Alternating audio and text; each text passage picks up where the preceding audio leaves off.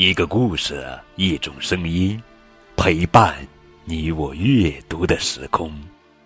亲爱的宝贝，这里是荔枝 FM 九五二零零九绘本故事台，我是高个子叔叔。愿我的声音陪伴你度过快乐每一天。今天要讲的绘本故事名字叫做《我床上的老虎》。作者是希纳顿文图，彭毅、杨玲玲翻译。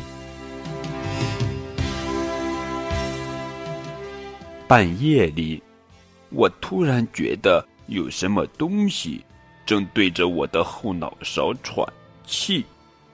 嗯，一只西伯利亚虎。哎呀，糟糕，又来了！赶快！要是这只野生的猫科动物醒了，它就会咬我的脚趾。我抱着老虎，几大步奔下楼梯。我打开前门，冲到了屋外，因为我知道这个危险的呼噜呼噜的大家伙是从哪里来的。他必须赶快回到那里去。不不不，这已经不是第一次。半夜里，在我的床上发现奇怪的家伙了。就在上个星期，我还拽着一条尼罗鳄在这上兜来兜去。见鬼！我们错过了最后一班野兽巴士。现在，我只好扛着这个打呼噜的捣蛋鬼。我没有别的选择。幸运的是，今天晚上大街上一个人都没有。大家都在做梦。要是他们看见我扛着这么一个奇怪的家伙走过镇子，他们也许会想：这小孩从哪儿弄来了一只老虎？我需要一位帮手。我在一个小公园的长凳上喘着粗气说：“可是我叫出租车，他甚至都没有注意到我。我必须抓紧时间。”这个瞌睡虫很快就会醒过来。你看，大门开着，真不敢相信。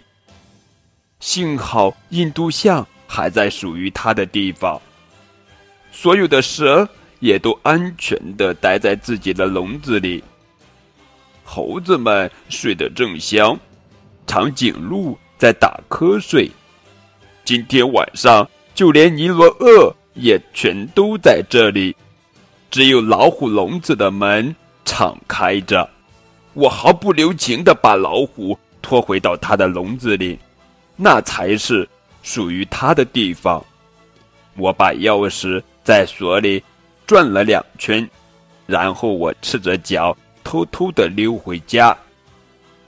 尽管很累，但我松了一口气。啊！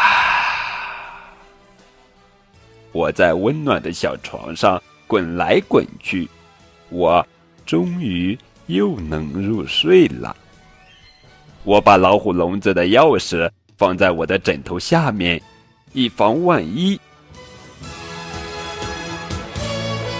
好了，宝贝，这就是今天的绘本故事《我床上的老虎》。